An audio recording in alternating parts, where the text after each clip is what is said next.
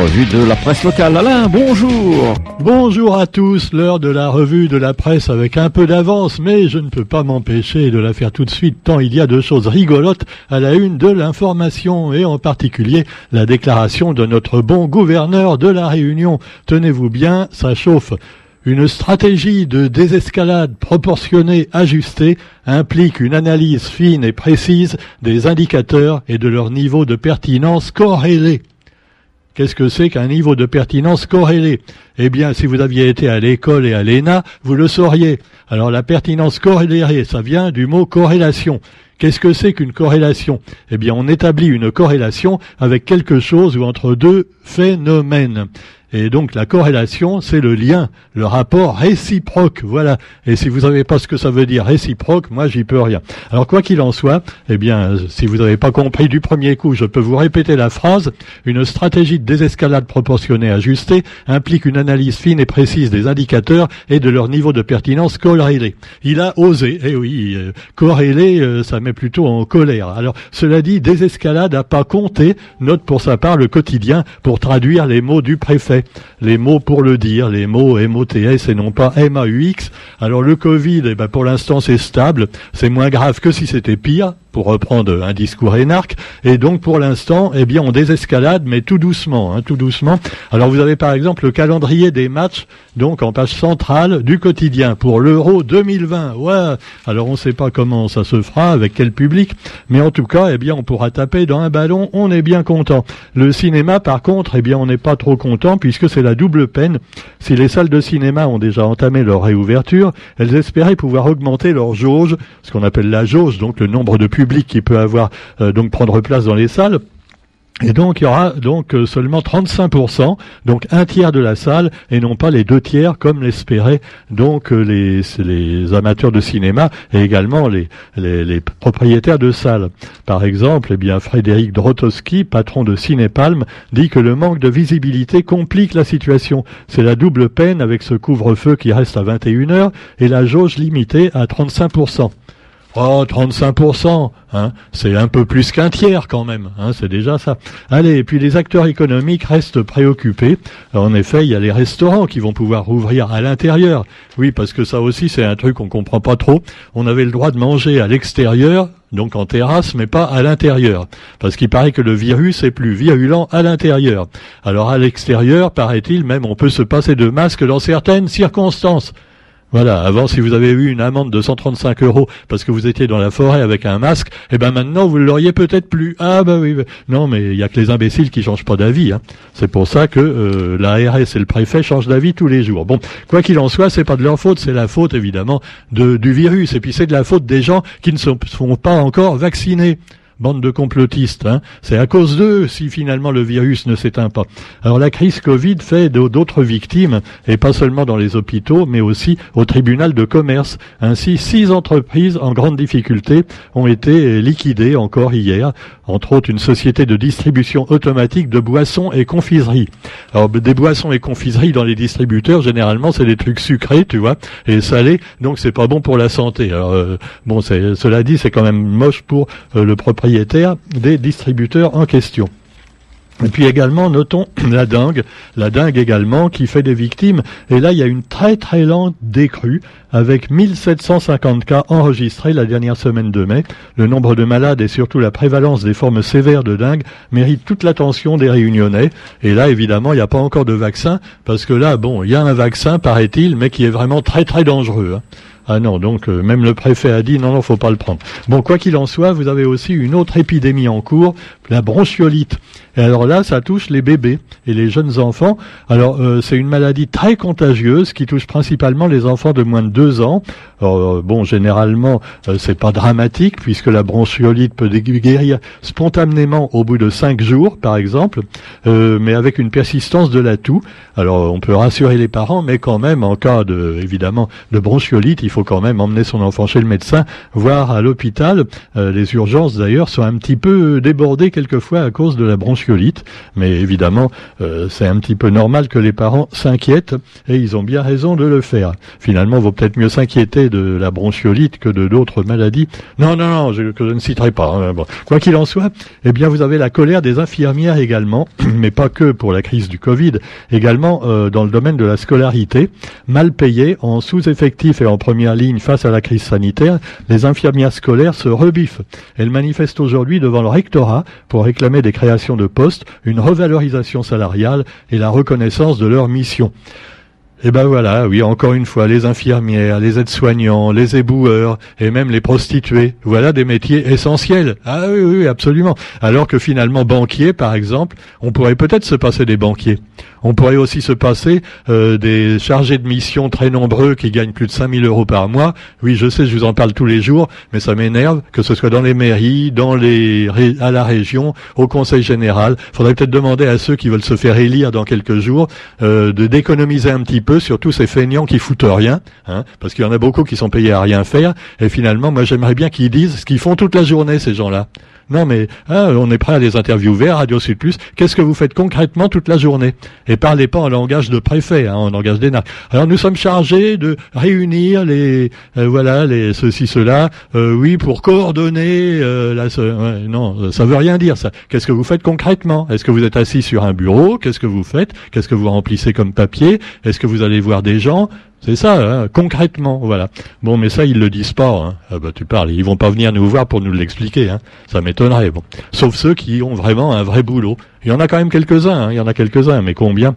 Pendant ce temps-là, eh bien, faut se bagarrer pour avoir des subventions quand on est, par exemple, dans la culture.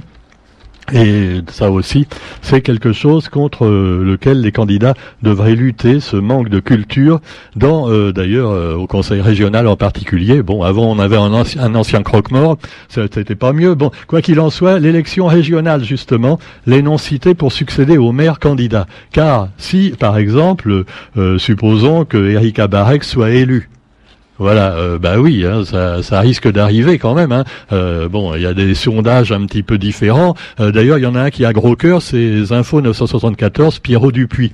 Ah là là, il aime tellement Didier Robert, Pierrot Dupuis, que là il dit oui, mais le sondage officiel donnant 20% à peu près aux trois premiers candidats, ouais, mais c'est comme tous les sondages, hein, ils peuvent se tromper. Et il rappelle des exemples où les sondeurs se sont trompés. Bon, mais ils se trompent quand même pas tout le temps, tu vois, les sondeurs. Euh, une fois sur trois en moyenne, ils se trompent.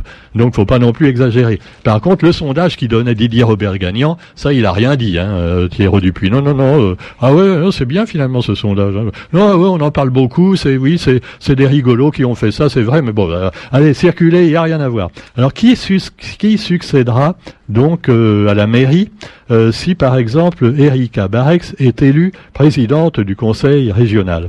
Eh bien, ce sera une certaine Brigitte Adam, qui est la conseillère municipale la plus citée pour succéder à la maire de, euh, de Saint-Denis. Et puis Vanessa Miranville à la possession, eh bien, elle a déjà désigné Gilles Hubert comme son successeur à la mairie en cas de victoire régionale. Bon, moi, je serais Gilles Hubert, euh, bon, j'y croirais pas trop parce que Vanessa a très peu de chances de gagner. Hein, elle est quand même beaucoup moins cotée que Huguette Bello et Erika Barek, sans oublier évidemment Didier Robert, le sortant, qui va être peut-être sorti à cause de ses casseroles. Si Huguette Bello, eh bien, si Bello devait ravir la, pyramide inversée, ce qui ne ravirait pas tout le monde d'ailleurs, euh, tout le monde croit savoir en revanche qu'Emmanuel Séraphin comblerait le vide en mairie. Séraphin, ça fait un peu angélique, tu vois, c'est les anges de la télé irréalité. Hein. Bon, quoi qu'il en soit, eh bien eux, ça y est, il y en aura plus. Hein. Bonne nouvelle, les anges ont disparu des petits écrans. Et grâce finalement au maire de Saint de, de Saint-André, hein, on s'en souvient, la bagarre qu'il y a eu entre un ange et euh, le maire de Saint-André, et eh ben finalement la production a décidé que ça suffisait, les anges maintenant, on les reverra plus nulle part. Allez, terminé. Bon, euh, voilà, on peut féliciter finalement donc les protagonistes qui ont permis qu'on en arrive là, mais c'est pas pour ça qu'on aura des émissions plus intelligentes sur les chaînes. non, c'est pas dit. Hein. Il y aura un peu plus de place pour euh, les autres euh, émissions de télé-réalité, et puis ce sera peut-être pas mieux. Pendant ce temps-là, eh bien, vous avez également les baleines qui se marrent comme des baleines et euh, donc malheureusement qui se marrent pas toujours quand elles sont, euh, bah, évidemment, euh, victimes de la pollution des mers et puis également des gens qui viennent les voir de trop près. C'est ainsi que les bateaux de touristes qui viennent voir les baleines devront être un petit peu plus loin. Protection renforcée pour les baleines de la Réunion. Détail dans le quotidien d'aujourd'hui. Actualité nationale et internationale, avec le retour sur la baffe infligée au président de la République, que ce qui n'est pas bien du tout quand même. Hein. On ne donne pas des baffes au président. Bon, s'il y a une révolution, on coupe la tête, mais euh, une baffe, euh, euh, on respecte la fonction. Ah, c'est ce que me disent certains. Il faut respecter la fonction. Et lui, est-ce qu'il respecte les citoyens français? Des fois, il se fout pas un peu de leur gueule Non, non. Cela dit, ce que je dis. Non. Euh, d'ailleurs, le mec qui a baffé Macron, euh, c'est un sacré rigolo aussi. Hein, c'est un royaliste. voilà, royaliste. Euh, il fait du cosplay avec des costumes moyenâgeux, et puis il fait également de du close combat et tout ça. Parce qu'évidemment, il faut il faut qu'il se batte avec des chevaliers, des lances et puis des déguisements. C'est rigolo. Il aurait pu carrément provoquer Macron en duel. Ça aurait été mieux, tu vois. Une baffe, c'est vulgaire. Il aurait dû lui lui, mettre un soufflet avec un gant avec un gant, comme ça se faisait au XIXe siècle. Comme ça, Macron aurait été obligé de se battre en duel avec lui. Et eh oui, et peut-être que Macron aurait perdu dans ce cas-là, parce que l'autre, il est habitué à faire du cosplay et, du close combat et tout ça. bon, non, ils ont mal calculé, les mecs, et c'est n'importe quoi. Alors du coup, ils se retrouvent en tôle, voilà. On ne fait pas ça au président. Voilà, c'est une insulte. Pendant ce temps-là, eh bien, les drogues continuent avec l'ubérisation du trafic accéléré du fait de la pandémie de Covid-19. Toujours plus puissante, les drogues sont éminemment disponibles en Europe et la pandémie a accru cette dématérialisation du trafic et la livraison aux consommateurs. C'est ce que révèle l'Observatoire européen des drogues. Donc voilà, euh, comme quoi il y a des, quelque chose de plus grave encore que la soulographie infligée par les politiciens. Il y a celle, donc, l'intoxication des drogues. Et sans oublier également les fake news, qu'elles viennent des réseaux sociaux ou de l'information officielle. Et puis aux États-Unis, eh bien, vous avez euh, Biden qui va arriver en Europe avec dans ses valises la promesse de vaccins pour le monde entier. Parce qu'évidemment, au train où ça va, en Afrique ou dans certains pays, euh, donc euh, qui n'ont pas la chance de pouvoir payer, hein, eh ben, euh, faudra attendre 60 ans pour avoir le vaccin. Bon, alors cela dit, eh bien, je ne sais pas s'il si, donne toujours l'exemple les grands de ce monde, parce que en plus, Castex, le premier ministre, a attrapé le Covid. Ben oui, c'était un cas contact de son épouse testé positif. Alors, le Premier ministre, Jean Castex, va se placer durant sept jours à l'isolement. Oh, c'est dommage, alors on va plus l'entendre. Non, mais il pourra peut-être faire quand même des vidéos pour euh, qu'on rigole un peu. J'aime bien quand il passe Castex, parce que c'est toujours bien. Ça. Alors cela dit, le Premier ministre qui avait reçu sa première injection de vaccin AstraZeneca le 19 mars a été testé négatif ce soir, ont précisé les services du Premier ministre. Ah bon, ouais, mais il a rencontré beaucoup de monde avant. Ah ben mince alors. Néanmoins, la qualité de ses cas contacts, euh, en qualité de ses cas contacts, il se place à l'isolement par prudence, tu vois pour pas infecter les autres. Hein, on sait jamais. Parce que même avec le vaccin, on peut transmettre le virus. C'est con. Hein. Bon. Alors cela dit, eh bien, la gifle à Macron, euh, l'auteur présumé, jugé aujourd'hui en comparution immédiate. Alors bon, euh, il va être jugé en comparution immédiate. Tu vois, ça va beaucoup plus vite que l'affaire Sarkozy, par exemple. Alors l'affaire, vous savez, l'affaire Big Malion, la campagne présidentielle de Sarkozy en 2012. Oui, c'est trop injuste ce qu'on m'a fait. La justice m'en veut, mais je reviendrai. Je l'imite bien, hein, c'est pas mal. Je peux pas imiter en revanche Jean-François Copé, mais euh, Jean-François Copé s'est exprimé justement sur la campagne présidentielle de Nicolas Sarkozy. Oh, le, alors, il est formidable, Jean-François Copé. Non, lui aussi, il faudrait qu'il revienne en politique, hein, parce que là, il a été complètement grillé il y a déjà quelques mois, mais les Français étant amnésiques, euh, Alzheimer, même très jeune, on peut se demander s'il pourrait pas refaire son apparition maintenant, Copé. Alors, qu'est-ce qu'il a dit?